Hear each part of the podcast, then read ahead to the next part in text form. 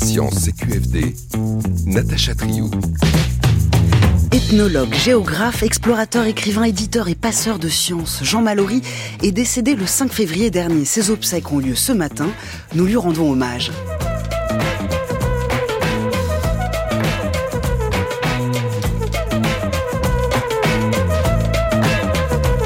Recherché toute ma vie ce lieu. Ce lieu, c'est le Nord. Là, j'ai pu architecturer ma pensée, je dirais même ma famille. C'est avec ces mots que Jean Mallory parle du Groenland et de son peuple, les Inuits.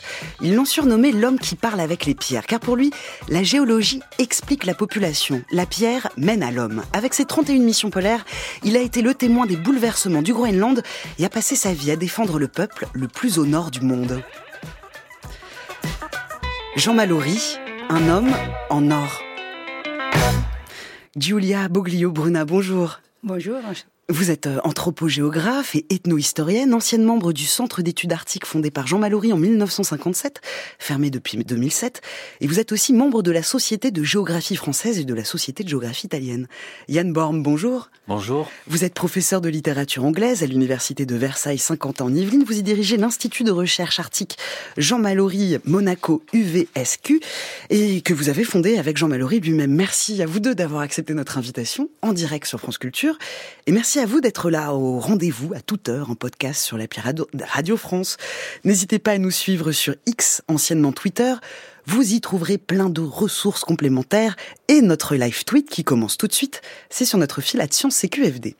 Alors, quelle est l'importance de ces travaux, tant sur la géomorphologie que sur l'ethnologie? Comment ont-ils contribué à nous faire voir différemment cette région, ainsi que son peuple? Et pourquoi Jean Mallory considérait que les Inuits seront nos éclaireurs? Nous sommes ensemble jusqu'à 17h pour répondre à ces questions. Mais pour commencer, on l'écoute avec cette archive de 1970. La situation dans le monde nord-américain et groenlandais a été très récemment euh, observé, examiné, scruté par un congrès international dans la ville du Havre, et je dois dire que les réponses euh, sont très pessimistes. Elles sont pessimistes car euh, il apparaît que ces sociétés esquimaudes, autonomes et responsables, risquent à très brève échéance aussi bien la dégradation que l'assimilation. Chacun sait que dans l'Alaska du Nord, des recherches euh, pétrolières ont été couronnées de succès, en particulier dans la baie de Prudhoe. Dans le Nord canadien, des ressources non moins importantes sont sur le point d'être découvertes. Chacun sait aussi que dans l'Amérique du Nord, et plus particulièrement dans ces régions arctiques, les Esquimaux ne disposent pas d'un droit du sol, c'est-à-dire que ces richesses pétrolières risquent de leur échapper. Si nous nous en tenons au Groenland, le plan de développement accéléré de l'industrie morutière ne pourra que précipiter une évolution euh, assimilatrice. Et dans son ensemble, euh, il apparaît que au Canada, en Alaska et au Groenland, les populations esquimaudes et indiennes risquent à très brève échéance d'être américanisées et danisées. Voilà la voix de Jean Mallory en 1970 dans l'émission Heure de culture française. On entend déjà le Mallory, lanceur d'alerte sur les sociétés esquimaudes. Yann Borm, pourquoi s'est-il tant attaché à ce peuple?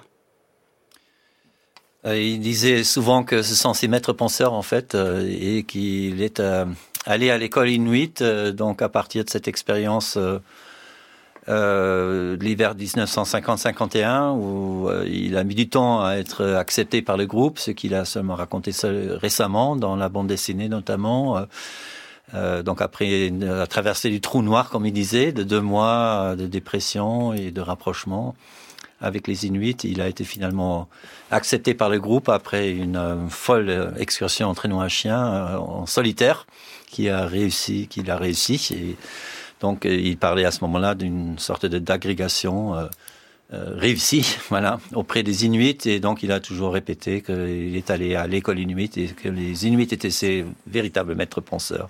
Oui, alors en effet, le, 29 mai 1951, à 29 ans, le premier Européen à atteindre le pôle Nord géomagnétique avec deux traîneaux à chien. On y reviendra dans quelques instants.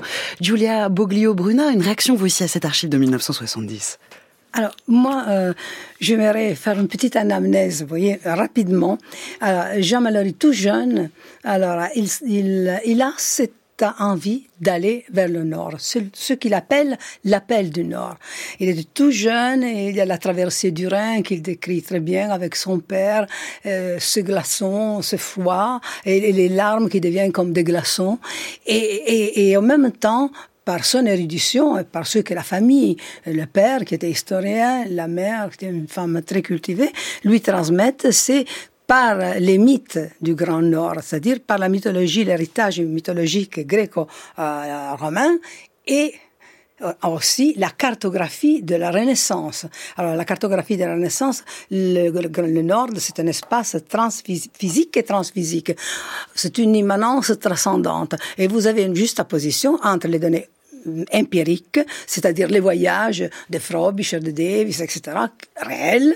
Et après, vous avez tout un imaginaire euh, qui se met en place. Donc, il y a les, les hyperboréennes euh, qui sont béati, euh, au terme latin, qui sont félis, heureux, parce qu'ils ils ont euh, cette immortalité. Et, il y a une pes et altissima. Je fais référence à la carte de Mercator. Nous sommes 1565 fin 1785 pour, euh, pour l'autre euh, édition. Et, et, et donc, vous avez tout ce monde-là qui est un monde qui fascine Mallory. Mais qu'est-ce qu'il met la dynamique? Euh, Pourquoi il va au nord Parce que Mallory, c'est un homme qui a su résister. C'est un homme qui a su dire non. C'est l'homme qui euh, euh n'a souhaité pas euh, répondre euh, au service de travail obligatoire, qui a dit que c'était quelque chose de honteux et, et donc il, il fallait quand même aller se ressourcer ailleurs. Et et il s'est ressourcé dans le Grand Nord. Et là, il a trouvé sa famille de glace, sa deuxième université pas seulement une famille, parce qu'il était orphelin de mère et de père, mais il a trouvé des gens qui avaient une forme de connaissance autre de la nature. Et en effet, euh, Mallory, pendant la Seconde Guerre, euh, rentre dans la résistance. Il a d'ailleurs publié Oser la résistance aux éditions du, du CNRS. Yann Born, bah, pour euh, ces éléments biographiques qui viennent d'être introduits, en effet, il est né le 22 décembre 1922 à Mayence en Allemagne. Et son, ça vient de là, cet appel du Nord. Euh, c'est ce qu'il a dit, oui, effectivement. Euh, donc, il est né euh, à Mayence pendant la période d'occupation de la Rhénanie par la France, après la Première Guerre mondiale. Son père était officier et professeur d'histoire au lycée de Mayence. Et donc, il a passé les huit premières années de sa vie en Rhénanie. il a souvent parlé de cette expérience comme étant très gai pour lui. Il a beaucoup apprécié. Il a été d'ailleurs, euh, il a passé du temps aussi dans la, forêt noire et donc il a été exposé aux contes de Grimm, euh, à la mythologie du Nord aussi. Et tout ça l'a sans doute très fortement marqué. D'ailleurs, je ne sais pas si vous l'avez remarqué, mais quand on parlait avec lui, et tous ses lecteurs savent qu'il admire les phrases un peu longues, et il y a peut-être eu euh, une influence là quelque part, tout comme les adjectifs qu'il plaçait volontiers devant le nom de façon assez régulière. Euh, donc, en tout cas, il m'a toujours dit qu'il a été très fortement marqué par la pensée allemande, et également la poésie, Heinrich Heine, etc. Les romantiques. Euh, et donc tout ça a créé un univers nordique, si vous voulez. Et cet épisode Rhin gelé en 1929 qu'il a traversé donc avec son papa euh, l'a effectivement marqué comme il a répété souvent. Alors, en, 1948, il participe aux premières expéditions polaires de Paul-Émile Victor. Ça, c'est là, c'est la première fois qu'il voit les côtes euh, groenlandaises. Si vous permettez, euh, euh, je souhaiterais ajouter un petit mot. C'est-à-dire, Mallory, c'est un savant il est inclassable, il est éclectique, il est anticonformiste, et c'est l'homme qui a su dire non. Il a dit, par rapport au service de travail obligatoire, il a et, et, il a souhaité quand même euh, oser et résister tout au long de sa vie. C'est un humaniste dans la lignée de Cicéron, dans la lignée des, des philosophes de la Renaissance, des Lumières. Donc, pour euh, Jean Mallory, pour comprendre Jean Mallory, il faut penser qu'il part à la recherche de soi-même. Il est pauvre, il n'a pas de moyens, il n'est pas aidé, il va au Grand Nord. Avant, il a... Et quand il arrive, qu'est-ce qu'est-ce qu'il a fait euh, qui, qui est émerveillé? Parce que la première forme de connaissance, c'est l'émerveillement. Bon, c'est la beauté. C'est la beauté qui m'a retenu. C'est Skansen.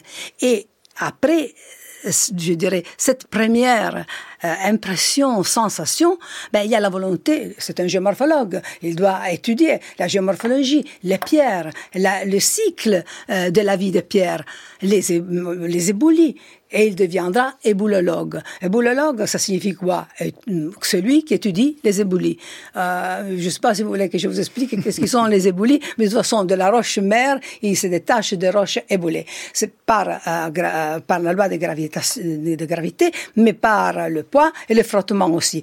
Et, et, et après, il forme il forme une espèce de monticule à forme de cône qui s'appelle euh, éboulis.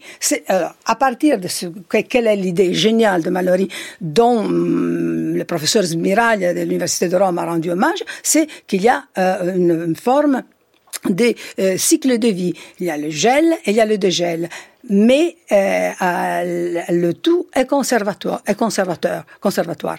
Donc, euh, à partir de ce moment-là, Mallory arrive à la conclusion, euh, par toute une série d'expériences de travail sur le terrain, mais aussi des expériences en laboratoire à Paris, que l'Arctique est métamorphique, la nature, mais conservatrice. C'est ça, c'est le grand acquis de Mallory. C'est ça, c'est qu'au départ, euh, au départ, euh, Mallory, c'est donc ce euh, géomorphologue qui étudie donc la, forme des, du relief terrestre, Yann Borm, et sa découverte, les éboulis arctiques sont stratés, c'est un des grands apports dans la compréhension de ces écosystèmes de, de haute latitude dans ces régions-là. Ah oui, il faut peut-être revenir un peu sur le parcours. Donc, après la guerre, il, comprend, il, il, entreprend des études de géographie et il a un professeur très distingué qui est Emmanuel Marton qui à un moment donné lui aurait dit euh, écoutez Mallory euh, je vous vois pas en professeur des écoles euh, passer l'agrégation et enseigner aux jeunes. Euh, là il y a la possibilité de partir avec les expéditions polaires françaises. Il cherche un géographe et je peux vous recommander. Est-ce que ça vous dit? Il a évidemment réagi positivement en disant oui c'est une opportunité fantastique. Donc il accepte alors il commence à travailler en équipe avec André Descailleux, qui était très connu également à l'époque, euh, et d'autres collègues, mais il quitte assez rapidement les expéditions pour euh, travailler en solitaire, ce qui lui ressemble bien d'ailleurs. Mhm. Et euh, le premier travail scientifique en vue d'une thèse d'État, hein, donc je ne sais pas si les auditeurs s'en souviennent, une thèse d'État, c'était un monument de la recherche de plusieurs centaines de pages qu'on rédigeait pendant des années. Il fallait deux volumes, thèse principale, une thèse secondaire. On reparlera de la thèse secondaire sans doute tout à l'heure. Et euh, donc, il commence un vaste programme d'études euh, en voulant comparer en fait des éboulis dans des milieux chauds et des milieux froids. Donc, il part aussi au Gard. Et il travaille euh, donc sur l'île de Disco, euh, dans un endroit qui s'appelle Skansen, avec l'aide d'un jeune Grenlandais, Peter Geisler, dont j'ai d'ailleurs rencontré récemment la petite fille. Et on reparlera peut-être de Geisler tout à l'heure, voilà, mais c'est comme ça qu'il s'engage dans ces travaux géomorphologiques qui sont accompagnés également par euh, des travaux euh, cartographiques. Donc euh, la fameuse expédition avec deux couples inuits dans le nord-ouest groenlandais à partir de Tulé au cours de l'hiver 50-51 avait pour but de cartographier certaines parties de la terre d'Inglefield et la terre de Washington. Et il faut s'en souvenir, il a été autorisé par le gouvernement danois de donner une dizaine de noms euh, à des endroits. Donc, il a choisi de donner quelques noms pour rendre hommage à ses maîtres. Donc, il y a un fjord de Marton et un fjord de Paris, mais également des noms autochtones. Et ça, c'est absolument capital. Il a dit il faut enfin rétablir euh, les toponymes euh, autochtones et rendre hommage aussi à ceux avec lesquels nous, avons pu établir cette science. Donc, il a donné notamment le nom d'Utak, qui était le père et un grand chaman et compagnon de Piri de Kutsikitso, qui était son compagnon principal et dont le portrait figure sur les derniers rois tulés. Alors comment le contact avec les Inuits l'a ouvert à une perception différente du monde et de la nature? Restez avec nous, on répond à cette question dans quelques instants.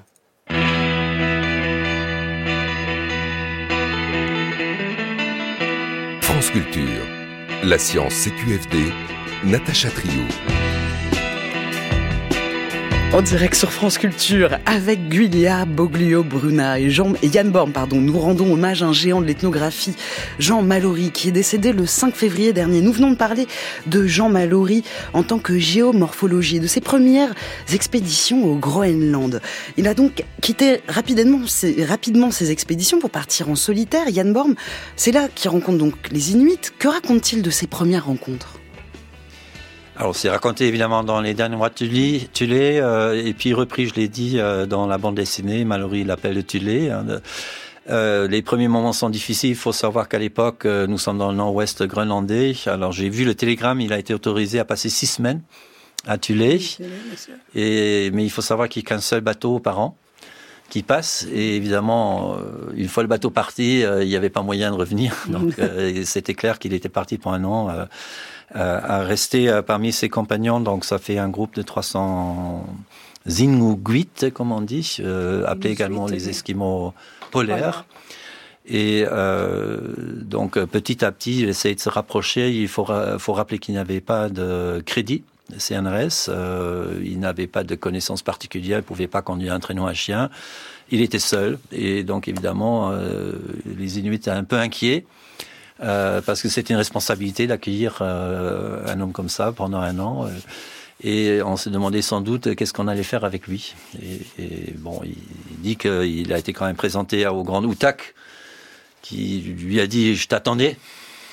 Hein, donc, il, y avait quand même un contact, mais il fallait se rapprocher de la population petit à petit et c'était pas facile. Donc, il raconte ça. Il appelle ses deux premiers mois son trou noir où il avait lui-même des doutes sur son entreprise. Qu'est-ce que je fais là? Euh, Je suis pas utile. Euh, j'ai pas de vivre. Comment je vais organiser mon exposition? Donc euh, l'exposition dont on parlait de cartographie, elle est partie euh, sans vivre. Hein. Il fallait vivre de la chasse, ce qui comprenait des risques énormes.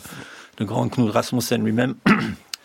quand il est revenu de ses missions dans le nord groenlandais, il avait perdu un an parce que la chasse n'était pas favorable à un moment donné, donc c'était un risque énorme qu'il avait pris sur un coup de tête presque.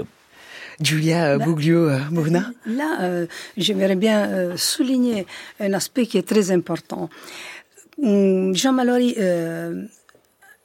a une forme de mémoire proustienne. Il écrit un texte, après il revient, et sa mémoire devient de plus en plus aiguë. Donc, lire Les derniers rois de Toulé, et après, vous allez lire le dernier ouvrage de, de Mallory. Là, il y a toujours ce travail de la mémoire. Et d'une mémoire qui s'aiguise avec le temps. Parce que, ce, parce que Mallory avait toute une série de carnets, de notes, etc., qu'il relit tout le temps, qu'il va réinterpréter, parce qu'entre-temps, lui, il a mûri une expérience.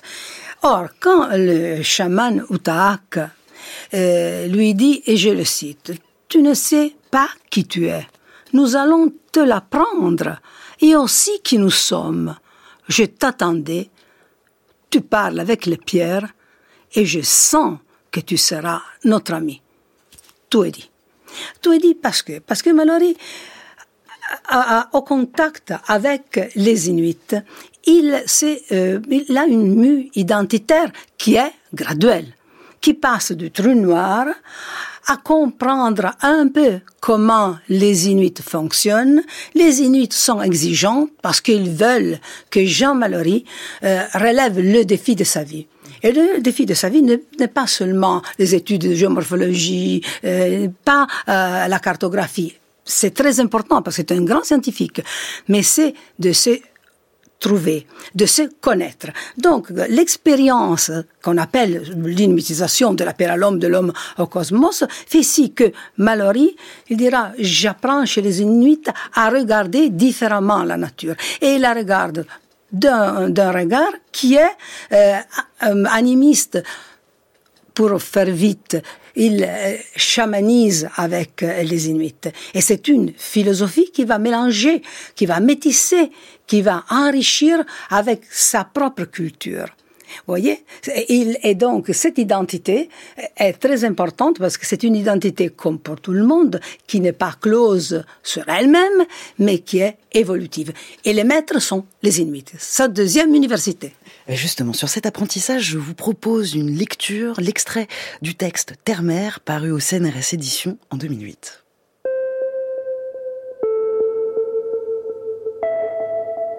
le site d'Ultima Thule, son incomparable et puritaine beauté, la sévérité même de son climat extrême, puis peu à peu l'intimité avec les Inuits allait me transporter d'allégresse. Enfin, j'étais de retour, comme on dit en Occident, à la maison, ma maison. En vérité, tout se passa et continue de se passer avec les Inuits, les Esquimaux polaires, comme si ce que j'avais cherché sans le savoir, avec tant d'obstination inconsciente, je l'avais déjà trouvé.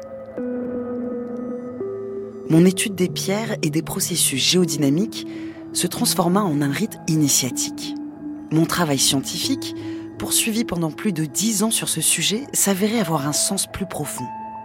Je découvrais peu à peu que la pierre, ses labyrinthes, son eau géologique, vieille de plusieurs millions d'années dans les roches ordoviciennes qui collent aux parois de la pierre et lui donnent une résonance singulière, était à la base même de la religion chamanique.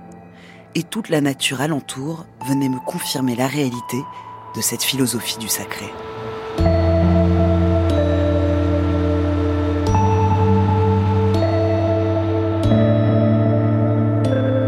Dans cet extrait comment on passe de l'étude des pierres à l'homme, comment un grand programme polaire n'est pas complet s'il n'y a pas l'étude de, l'humain.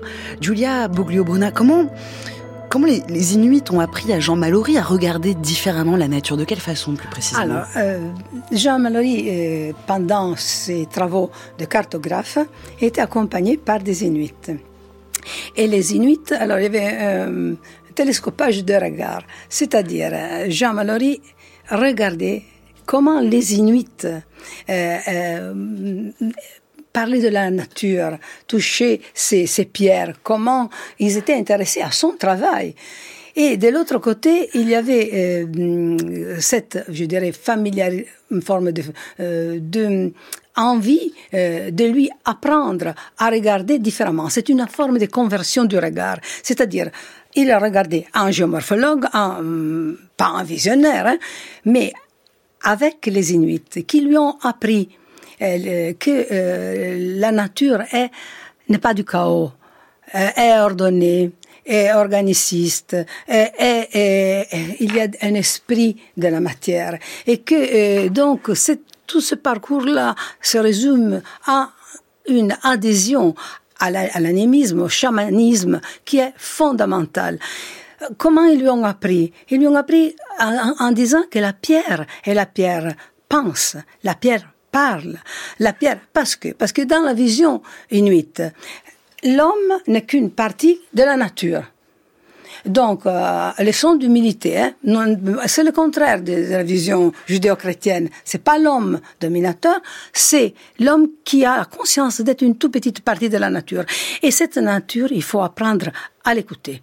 Euh, c'est pas à l'étudier, mais à entrer en résonance. Donc, la, sens, la sensation, l'intuition, jusqu'à la préscience inspirée, devient les moyens par lesquels Mallory apprend à lire différemment les nervures de la pierre. Il y a les canicules, il y a l'eau euh, géologique, mais il y a aussi cet esprit de la matière que Mallory interroge. Yann Born. Hmm. Euh, bon, on peut peut-être rappeler une anecdote qu'il aimait raconter. Euh, donc, pendant cette première période, il est, il est sur la plage avec le chaman Outak et il, il touche une pierre, il, veut jeter un galet et euh, il lui dit mais pourquoi tu fais ça? Il dit mais euh, j'ai rien fait. Il dit mais si, tu as déplacé la pierre. Qu'est-ce que tu as fait? Et il a dit que ça, ça lui a complètement ouvert l'esprit. Euh, évidemment, en tant que géomorphologue, il était intéressé par les canalicus, c'est-à-dire cette vie antérieure qu'il y avait dans les pierres. Mais là, je pense qu'il a commencé à établir un lien. Et, et, ça l'a poussé. Il faut, faut dire aussi qu'en tant que jeune homme, il était assoiffé de verticalité, on va dire. Il parlait souvent. Soif euh, d'absolu, bien évidemment. Donc, euh, il avait quand même rencontré, euh, en tant que jeune homme, Pierre Teilhard de Chardin. Bien sûr. Dont j'ai d'ailleurs vu récemment chez lui encore la biographie pub mm-hmm. publiée, avait lourdement annoté. Donc, c'est un très grand honneur pour lui. Et, et quelqu'un qui cherchait une autre spiritualité, peut-être, une autre expression euh, du vertical. Il disait à Henri IV, euh, pendant la préparation des concours, il, était certes passionné par la philosophie allemande et, classique, mais il disait on n'enseignait rien sur le bouddhisme rien sur Tao. Euh, et il lui trouve que la, que la, philosophie des Inuits, c'est-à-dire la, la, pensée des Inuits, c'est une pensée majeure. C'est comme Boris Wilde, le grand résistant alors, qui était un grand ethnologue, c'est le musée de l'homme. Et, et, lui, pareil, il disait, euh, en parlant euh, du lumineux, etc., bah, à ce moment-là, euh, les saints chrétiens et le chaman, bon, ils éprouvent la même expérience.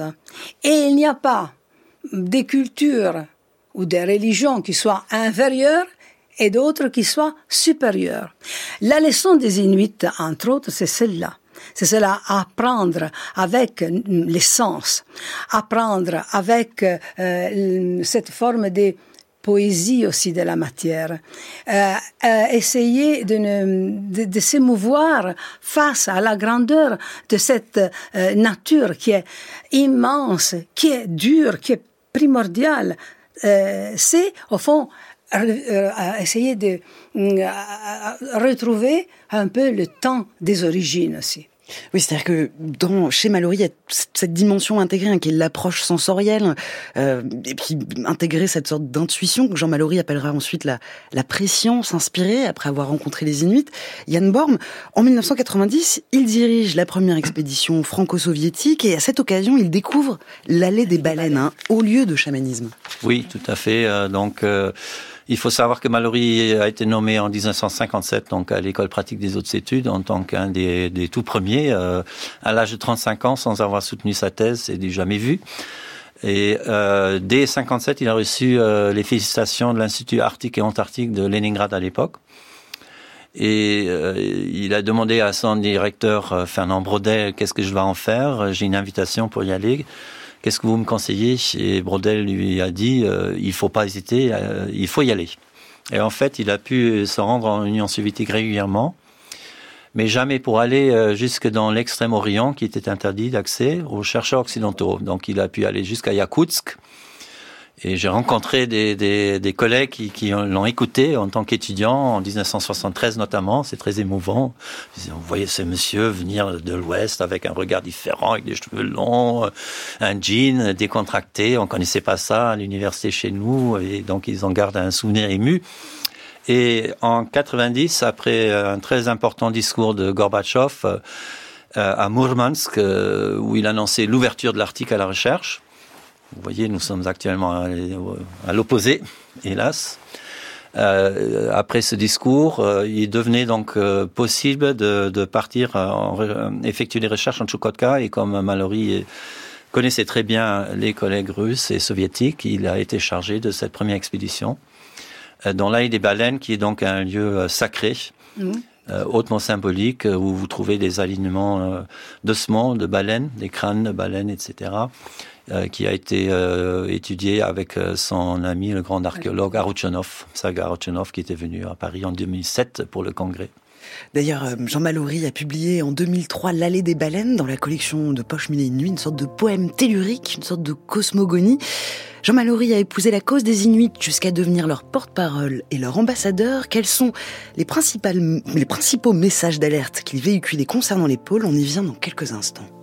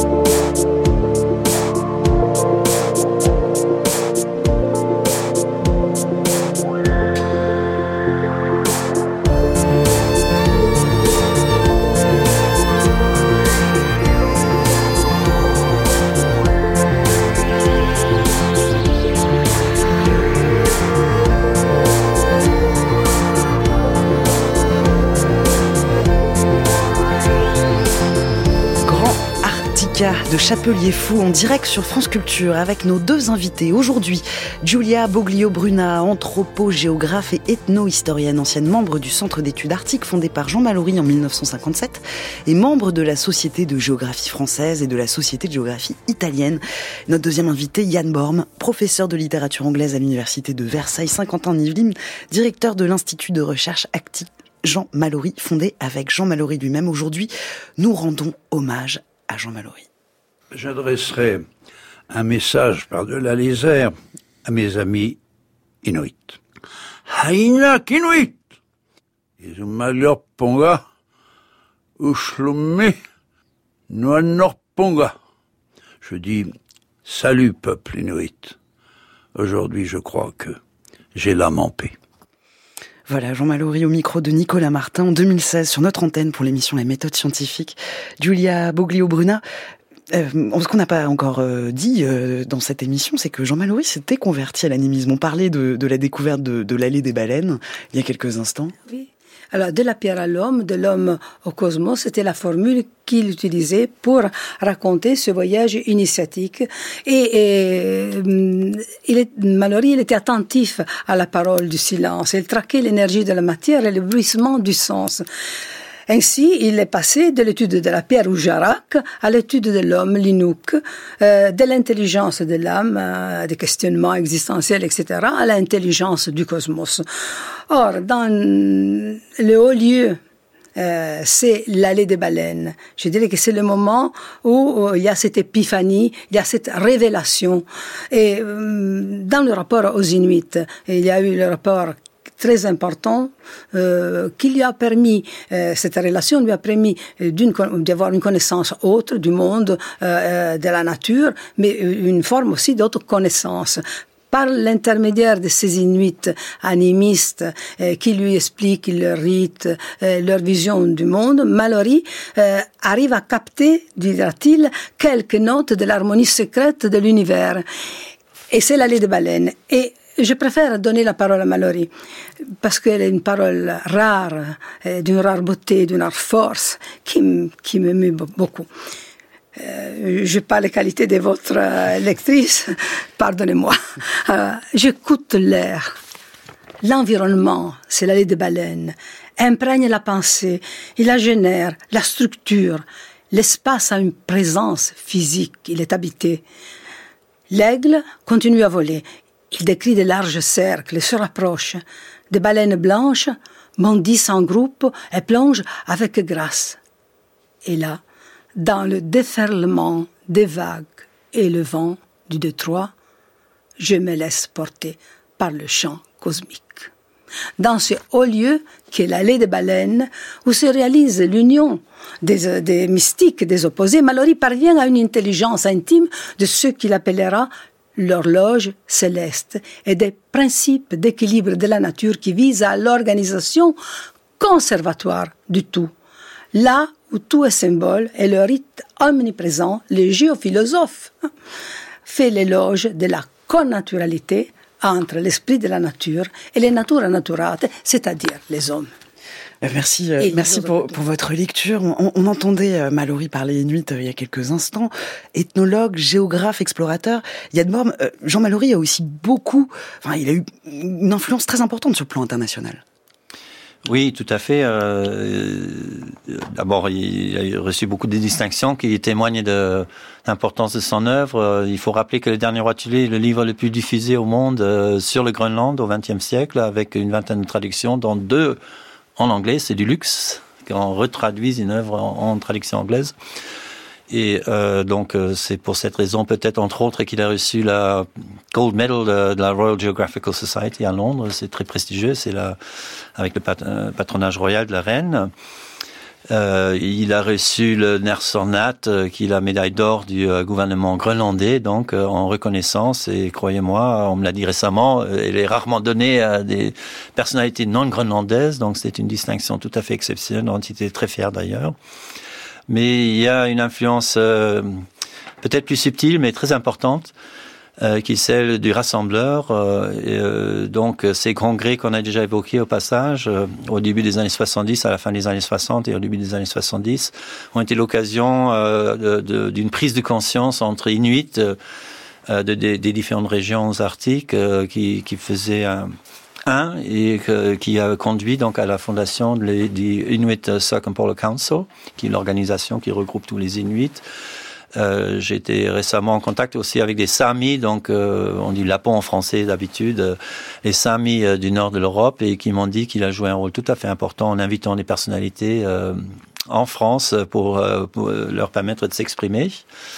Et troisième élément, peut-être important également, le centre d'études arctiques qui fonda donc à l'école pratique en 1957. Si jamais vos auditeurs hésitent, l'école pratique des hautes études, sixième section, est devenue l'école des hautes études en sciences sociales. Voilà, parce qu'on dit toujours qu'il est directeur d'études à l'IHSS. Mais en fait, c'était l'école pratique à l'époque. donc, ce centre d'études arctiques a servi de modèle pour le célèbre centre arctique de l'Université de Laponie à Rovaniemi. Vous pouvez le lire dans leur statut on a dit qu'on voulait créer un centre interdisciplinaire dans l'esprit malorien. Donc ça, c'est, je pense, une preuve très concrète.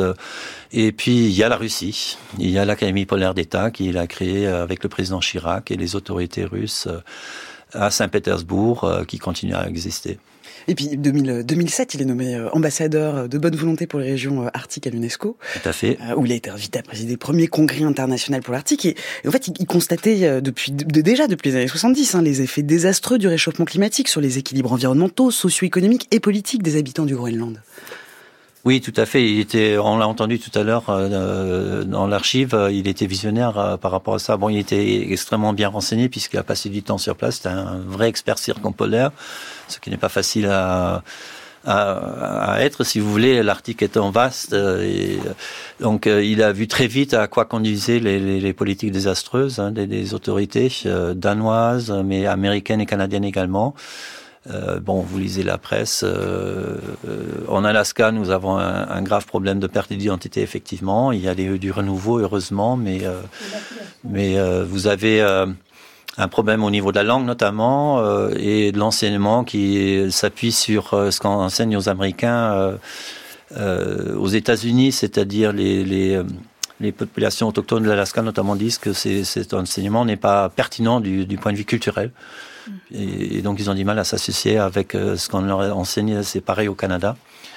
Euh, où toutefois maintenant on a un renouveau extraordinaire, notamment chez les Inuits, euh, le peuple qu'on appelait les montagnais, où nous avons un certain nombre de poètes maintenant magnifiques, des femmes d'ailleurs, euh, et euh, où on voit un renouveau extraordinaire, un essor de la littérature. Et, si vous permettez un, petit mot sur le centre d'études arctiques, c'est fondamental parce que euh, chez Mallory, la devise c'est penser et agir euh, et agokodagis, mais créer.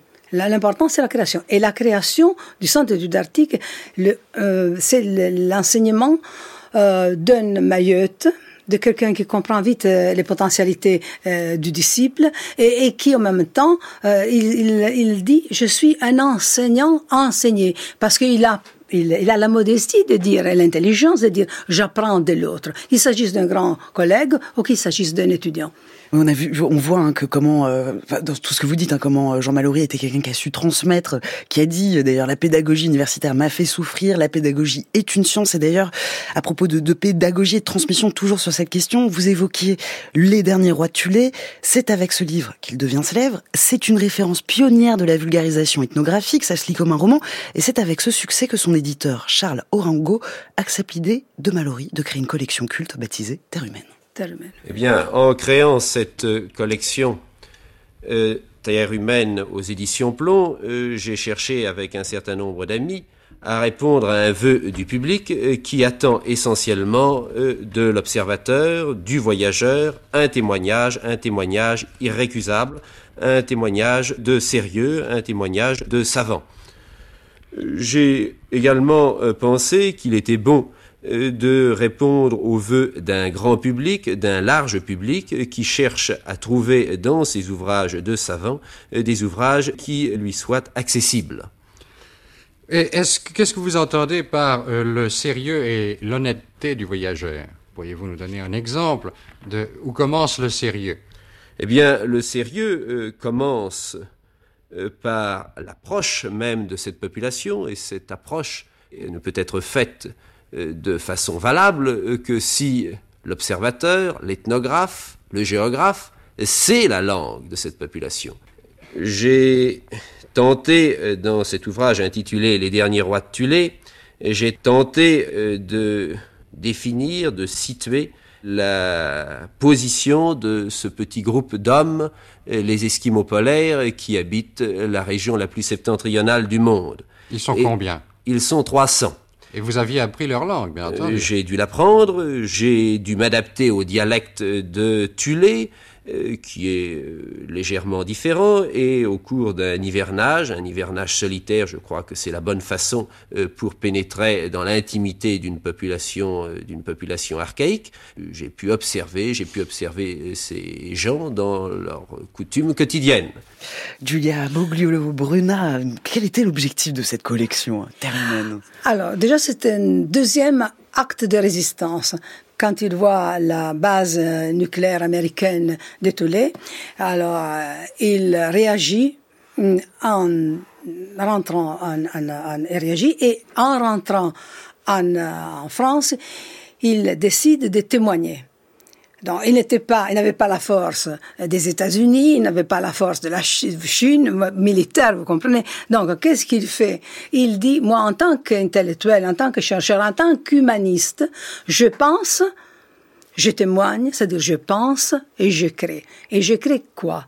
Une collection qui est terre humaine et qui euh, démarre par ce livre qui est unique, c'est le grand classique euh, Les derniers rois de Toulé, le plus vendu au monde sur les Inuits, où il témoigne de son expérience, soit du point de vue euh, de sa recherche, euh, de la rencontre avec les Inuits, et surtout il dénonce le fait que euh, les Inuits ont été confrontés d'une façon dramatique à l'ère nucléaire qu'ils ont été après déplacés dans le Grand Nord. Et donc, humaine, c'est une, une collection d'anthropologie narrative et réflexive.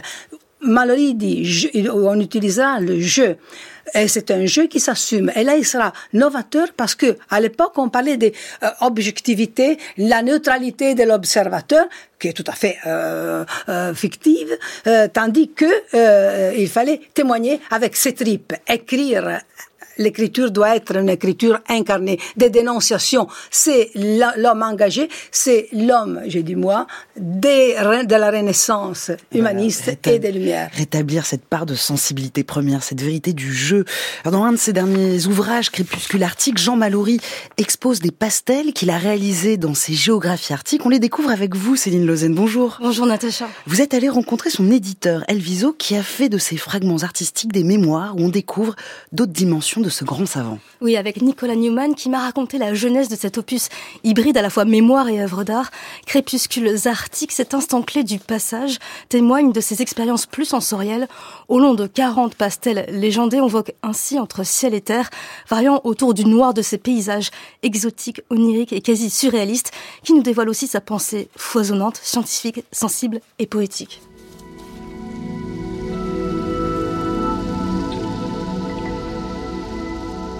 Pour moi, Jean Mallory, évidemment, c'est certainement d'abord un, scientifique, c'est sa formation, mais toute sa pensée, en tout cas celle que j'ai rencontrée, est celle d'un poète, d'une sensibilité extraordinaire à la nature, au paysage, à la géographie, aux plantes, aux animaux. Au ciel aussi. Au ciel, à l'obscurité, dans son texte, il a très très bien défini tous ces différents noirs. Qui cinq noirs. Les cinq noirs absolument qui sont euh, ces, différents crépuscules et qui pour lui euh, ne sont pas la mort, ne sont pas la fin, c'est une autre dimension.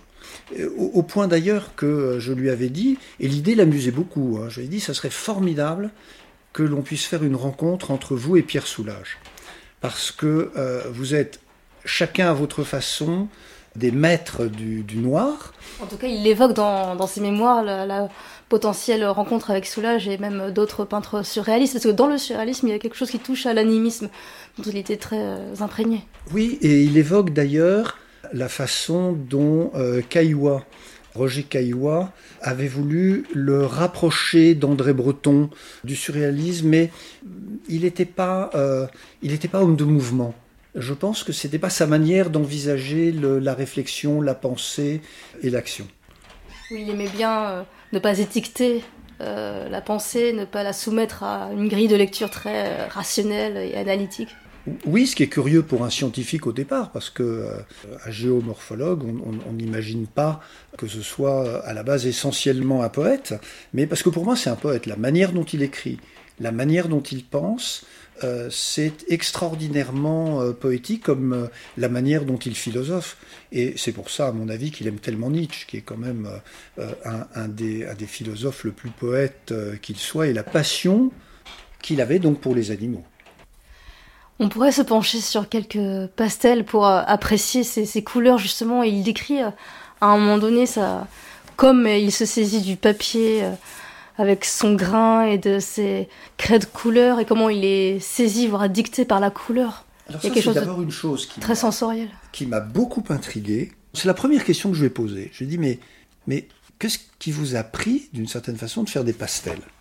Et euh, pour faire des pastels en Arctique, il n'y a pas de magasin sénelier euh, en Arctique, donc il faut partir avec. euh, Il faut être équipé. ouais. il faut être équipé, il faut partir avec du matériel. Et puis dessiner dans ces conditions, il faut le rappeler. Et alors, première chose, il me dit je suis pas frileux. Euh, Je, je veux bien, mais enfin quand même, il dit mais c'est une force que j'ai. euh, Il et décrit la sensation du froid sur ses cartilages, la peau, Oui. les gestes mais, mais, des doigts. euh, mais quand même, mais on- il y a cette photo absolument magnifique, cet extrait de photo oui, en en prise en quatrième de couverture. 97, il me semble. Alors, c'est une photo que j'aime énormément parce que euh, elle a été prise par euh, Bruce Jackson. Et alors là, c'est très précis. Alors, ce qui est intéressant sur cette photo, c'est qu'on voit qu'en fait, on est à l'aube et non pas au crépuscule, il me Alors, semble. celle-ci est à 5 heures du matin, donc c'est un pastel de l'aube se levant sur les glaces de Bering. Et ce que j'ai souhaité avec, euh, avec Jean Mallory, je lui ai demandé, mais Jean, est-ce qu'il est, qu'il est possible de situer les pastels? Parce que un livre de 40 pastels, c'est très beau, mais c'est exactement le genre de livre que je n'aime pas faire. C'est-à-dire un livre uniquement illustré, sans texte, sans document, des indications sur les œuvres. Alors, ce qu'il donne, Par euh, exemple, là, là, sur la mer glacée, entre Siora-Paluk et Tulé, vers 3 heures du matin, février 1951, mon espace d'initiation, air sec, sans brume, nombreuses étoiles autour de la Lune. Vous avez une lune dans la partie supérieure, pas totalement blanche, avec euh, un, pourtour euh, orangé et un peu au-dessus du tiers inférieur, une sorte de ligne d'horizon brumeuse. Et au-dessus, c'est noir, bleu-noir sombre, et en dessous de cette ligne, c'est un bleu foncé, mais qui se différencie vraiment grâce à cette, d'autant plus à cette sorte de ligne d'horizon blanchâtre euh, de la partie supérieure. Ça, c'est un dessin que je voulais, un pastel, pardon, euh, je voulais le prendre en couverture parce que toute la partie inférieure est d'un noir magnifique et la partie supérieure est très claire avec un très beau euh, bleu euh, intermédiaire, turquoise. turquoise, très lumineux également, et après un dégradé avec euh, un peu de vert kaki et qui va vers la violine. Et là, il m'a dit, pas du tout. C'est pas ça qu'il faut. Il me dit, moi, c'est le noir, noir, noir. À travers euh, ces crépuscules arctiques, on découvre euh, cette part euh, d'animisme chez Jean Mallory. C'était un scientifique rigoureux, analytique, mais pas que. Il était pris dans une sensorialité qui était pas cosmétique, mais qui l'a amené vraiment soit à des découvertes, soit à comprendre qui il était au Groenland. il y a cette façon, il s'est révélé à lui-même et il a découvert les plantes, il a découvert les animaux, il a découvert toute cette sensualité des paysages. Et je pense que ça a déclenché son, euh, c'est peut-être pas le bon terme, mais sa conversion à, l'animisme. Ça vient évidemment de sa proximité avec les Inuits, mais il le dit dans le livre. Je ces 40 pastels de la nuit polaire témoignent que je suis devenu profondément animiste. Arthur Rimbaud disait Je comprends, et ne sachant m'expliquer sans paroles païennes, je voudrais me taire. Non, L'expérience vécue est trop forte pour que je me taise devant ces musées de l'homme. Les parler prélinguistiques impliquent l'introduction du sensoriel dans les premiers rapports entre l'homme, la nature minérale et végétale, et le monde animal. La représentation d'une chasse au tigre sur les parois des grottes de Charvet par les ongles acérés du prélinguiste, notre ancêtre, ouvre tout un champ de pensée. Merci Céline Lausanne pour ce reportage. On arrive à la toute fin de cette émission. Julia Boglio-Bruna, un mot sur les pastels? Un, tout petit mot. Alors, ils sont magnifiques, superbes et très émouvants. Et je dirais que c'était des pastels métaphysique. Or, le Grand Nord, c'est une immanence transcendante. Comment la transcrire? Comment saisir euh, l'instant fugitif? Et, et, en même temps en gardant encore la matérialité Et c'est le pastel. Jean Mallory malaxe la pierre, mais aussi euh, le, pastel, le pastel. Et alors là, il y a cette nostalgie euh, de l'infini, le vertige aussi euh, de l'illimité, et, l'envie, euh, avec une force dramaturgique importante dans les pastels, de matérialiser la plénitude de cet instant qui sont si brefs et fugitif. Et je le cite, comme les Inuits, je pense que la vie est une grâce qui nous inscrit de par la naissance dans une dimension surnaturelle, le fini dans l'infini. Yann Born, vous souhaitiez, euh, pour conclure, revenir aussi sur, euh, sur ces mémoires. Oui, merci. Euh, voilà, j'invite tous les lecteurs à se plonger donc dans cet ouvrage magnifique de la pierre à l'âme sur la couverture euh, duquel euh, figure le portrait de Jean Mallory, un loup euh, en hommage au chien groenlandais. Euh, c'est choristes, comme il disait, quand il se retrouvait dans la nuit polaire, il était là, et les choristes, les chiens, lui donnaient la réplique, il disait. On voit bien son sens de la dramaturgie, et euh, ce qui est tout à fait impressionnant dans ce livre, c'est qu'il revient sans cesse sur son itinéraire, il s'interroge sur lui-même, il s'interroge sur les disciplines académiques. Il est géomorphologue de formation, donc il a une espèce de suspicion euh, des sciences humaines et sociales quelque part, tout en les pratiquant. Et ce qu'il dit toujours, c'est que au, bout du compte, y compris mon propre itinéraire, ce n'est jamais regardé d'assez près. Il faut toujours revenir sur son itinéraire, sur sa pensée, sur son écriture. Il se faisait relire tout le temps. Il disait, ah, on peut toujours améliorer un texte. Et je trouve là une, leçon extraordinaire d'humilité et, et un univers fantastique à découvrir. Eh bien, merci euh, tous les deux pour vos témoignages. Dans quelques instants, on va complètement changer de sujet avec la chronique avec science. Mais avant ça, j'invite nos auditeurs à prolonger cette écoute avec quelques lectures. Votre ouvrage, Julia Boglio-Bruna, Jean Mallory, une énergie créatrice, paru en 2012 chez Duno. Et les vôtres, Yann Borm, Jean Mallory, un homme singulier, aux éditions Chêne en 2005. Et vous avez également co-dirigé en 2021 aux éditions de Lerne, Cahier de Jean Mallory. Puis surtout, je vous invite tous à lire et à relire l'ouvrage de Jean Mallory, Les derniers rois de Tulé. Il est temps présent de retrouver Alexandra Delbo. C'est la chronique avec science aujourd'hui, le repas des fourmis.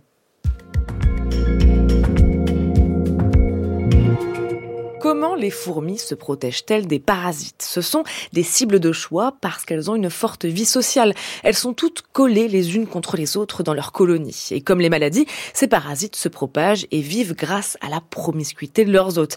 Ils sont très divers. Ils peuvent être classés par exemple en fonction de leur façon d'infecter celui qui les héberge. Les poux, les puces, les fameuses punaises de lit ou les tiques restent sur la peau alors que d'autres pénètrent dans l'organisme comme les vers, le ténia, plasmodium, l'agent du paludisme, le VIH ou même le SARS-CoV-2. Il y a aussi, on l'oublie souvent, de nombreuses infections fongiques, des infections à champignons. Le plus connu d'entre eux, c'est certainement Ophiocordyceps, personnage principal de la série The Last of Us. Il est loin d'être le seul, mais on connaît encore mal les parasites parce qu'ils sont difficiles à étudier.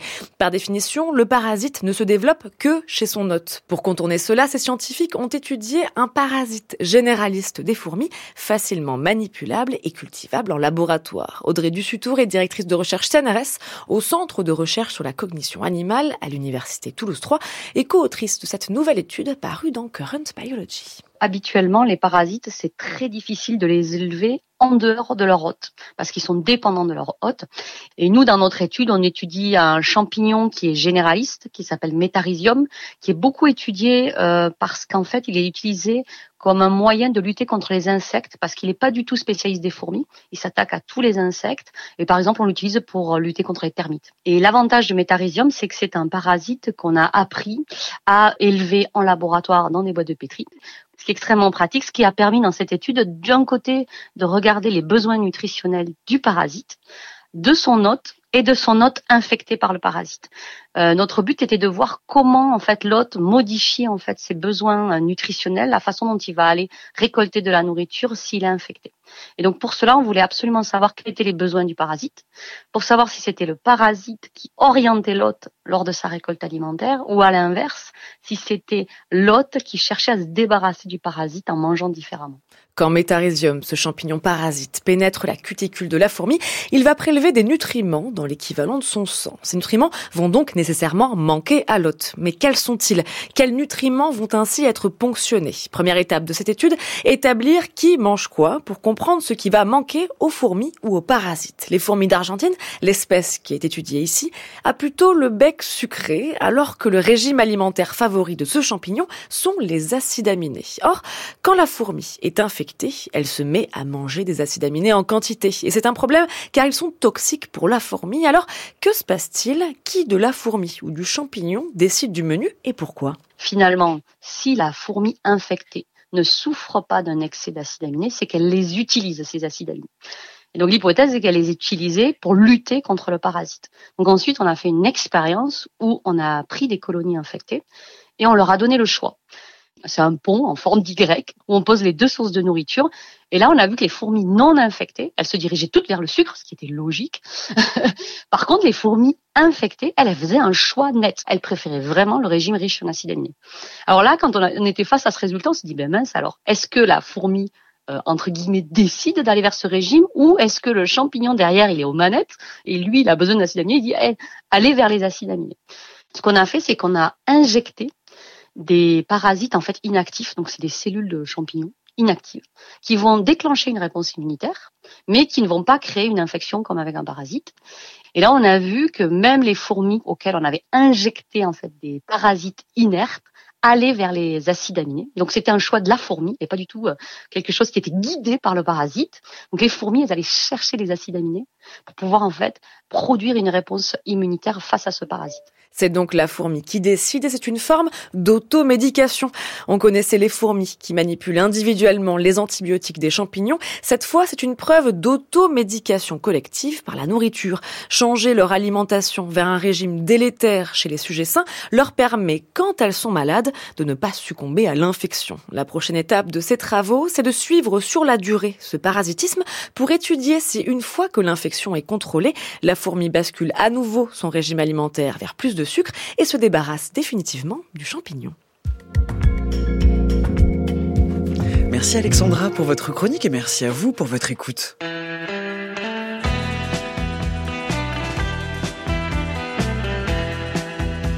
Merci à toute l'équipe de la science CQFD, Antoine Beauchamp, Noémie Eliazor, Noémie Naguet de Saint-Vulfranc, Alexandre Morales, Bruno Sonsini, Céline Lausanne. À la réalisation, Olivier Bétard, à la technique aujourd'hui, Dalia. Pouvez nous écouter partout à toute heure en podcast sur le site franceculture.fr ou sur l'appli Radio France. C'était ce qu'il fallait démontrer à ce jour.